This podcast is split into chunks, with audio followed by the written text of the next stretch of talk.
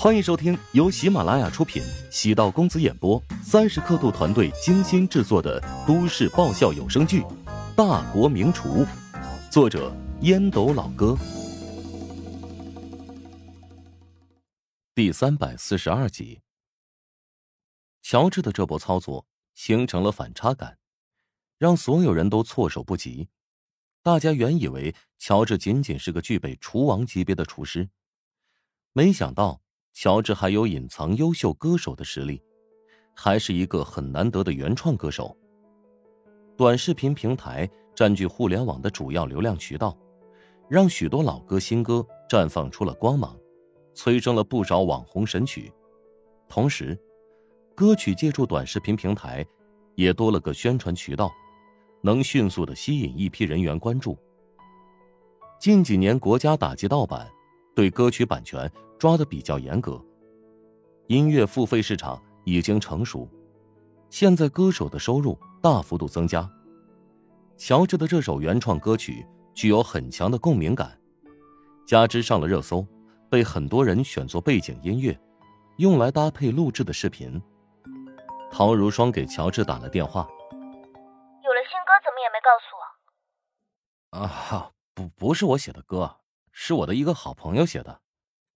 乔治琢磨着，还是低调一点，否则以后陶如霜肯定会缠着自己。我又不是三岁小孩，骗得了我吗？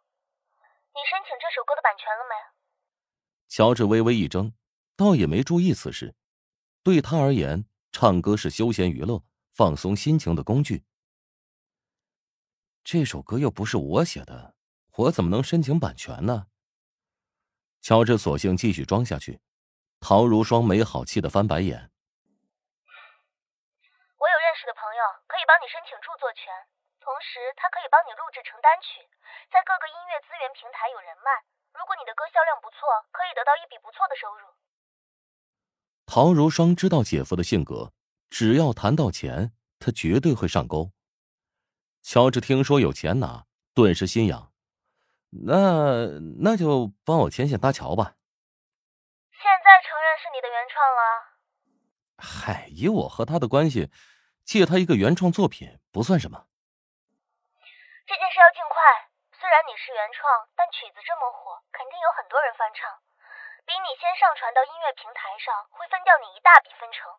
乔治也意识到了利害关系。啊，那我等你消息。陶如霜拨通自己之前一个同事的电话，管哲。现在转行从事音乐工作室，签了几个琼京艺术学院的专业歌手，靠着翻唱热门歌曲打造网红歌手，再将一些歌曲上传到音乐平台变现，每个月盈利能达到三四十万。管哲之前跟陶如霜联络过，想跟他进行合作，利用他的自媒体账户，再加上自己的音乐资源，将他的热度再提升一番。结果公司并没有搭理管哲，而且陶如霜现在已经跳进了娱乐圈，不在一个圈子玩耍了。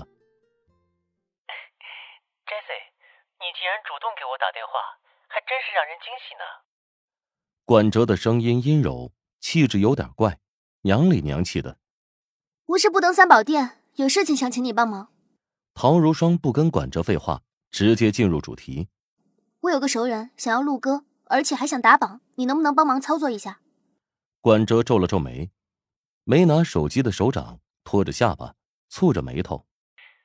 录歌的话没问题，我可以少收点钱。但是打榜的话，可不是一般人玩得起的。现在很多榜单都是收费的，靠歌曲自己冲上榜的只有三四首而已。我不是要你花钱砸榜单，而是上传到各大平台。至于排几名，看歌曲的实力。行吧，不过我可是有原则的，歌如果太烂，即使看在你这小可爱的份上，我也不会通过的。陶如霜听到“小可爱”三个字，忍不住打了个寒噤。陶如霜见管哲答应，便将乔治的联系方式推送给了他，顺便将乔治在联欢会上翻唱歌曲的视频发送过去。你那个熟人是乔帮主。管哲发来三个感叹号，表示震惊。陶如霜故意卖了个关子，没有直接告诉管哲，否则，管哲也不会这么惊诧。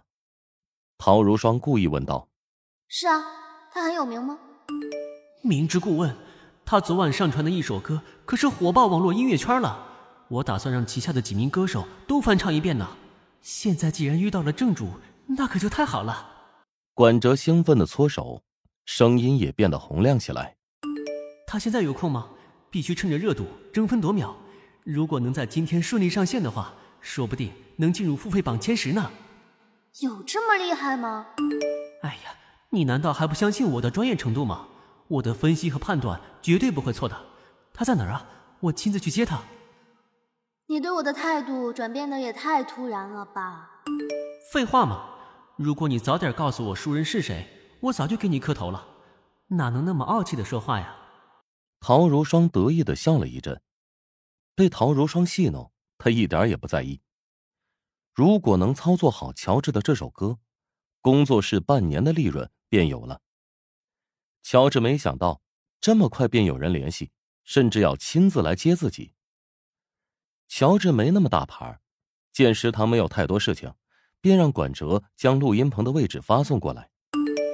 大约半个小时之后，乔治在地下停车库见到等待许久的管哲，个子不高，一米七不到，穿着很时尚，头发染成了这两年很火的奶奶灰，面色有些苍白，身形比较瘦削，一副营养不良的模样。很高兴认识你，管哲上下打量乔治。嗯，本人比视频里的还要更加阳光一些。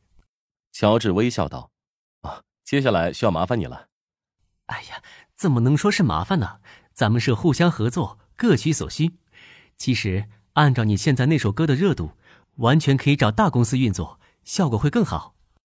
乔治没想到管哲这么会说，爽快道：“合作的基础在于信任。”你是如霜的朋友，即使其他公司再大，我不认识，也无法信任他们。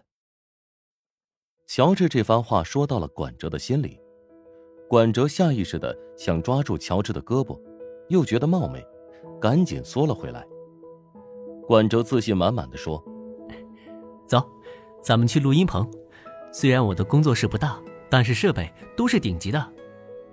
尽管账面上盈利，但只要攒到一笔钱。”他就会将钱投资在设备上，尽管公司的发展程度距离自己的计划还有些遥远，但他手上的这套设备已经足够让任何音乐制作人赞叹和羡慕。管哲带着乔治将工作室参观了一遍，然后拿出一份合同。